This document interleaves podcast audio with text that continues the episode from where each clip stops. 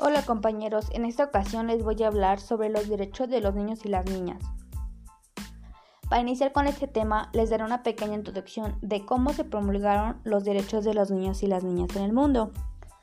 Bueno, estos derechos se promulgaron el 20 de noviembre de 1959, en el momento en que la ONU, Organización de las Naciones Unidas, constituyó una proclama que promulgó la Declaración Universal de los Derechos de los Niños y las Niñas, que insta a cada país y cada ciudadano a hacer cumplir los derechos de los niños y las niñas.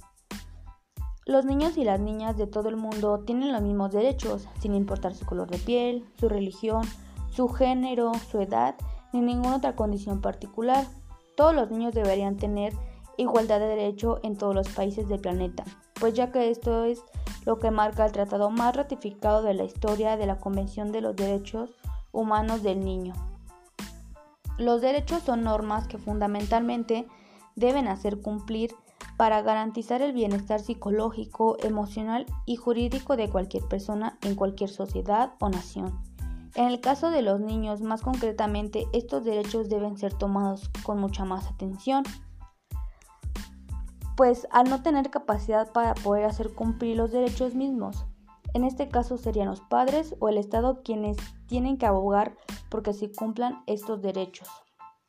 En conclusión, los niños y las niñas son una parte más vulnerable de nuestra sociedad y es trabajo de todos garantizar los derechos de los niños y las niñas y respetar a los mismos en todos los espacios de la sociedad.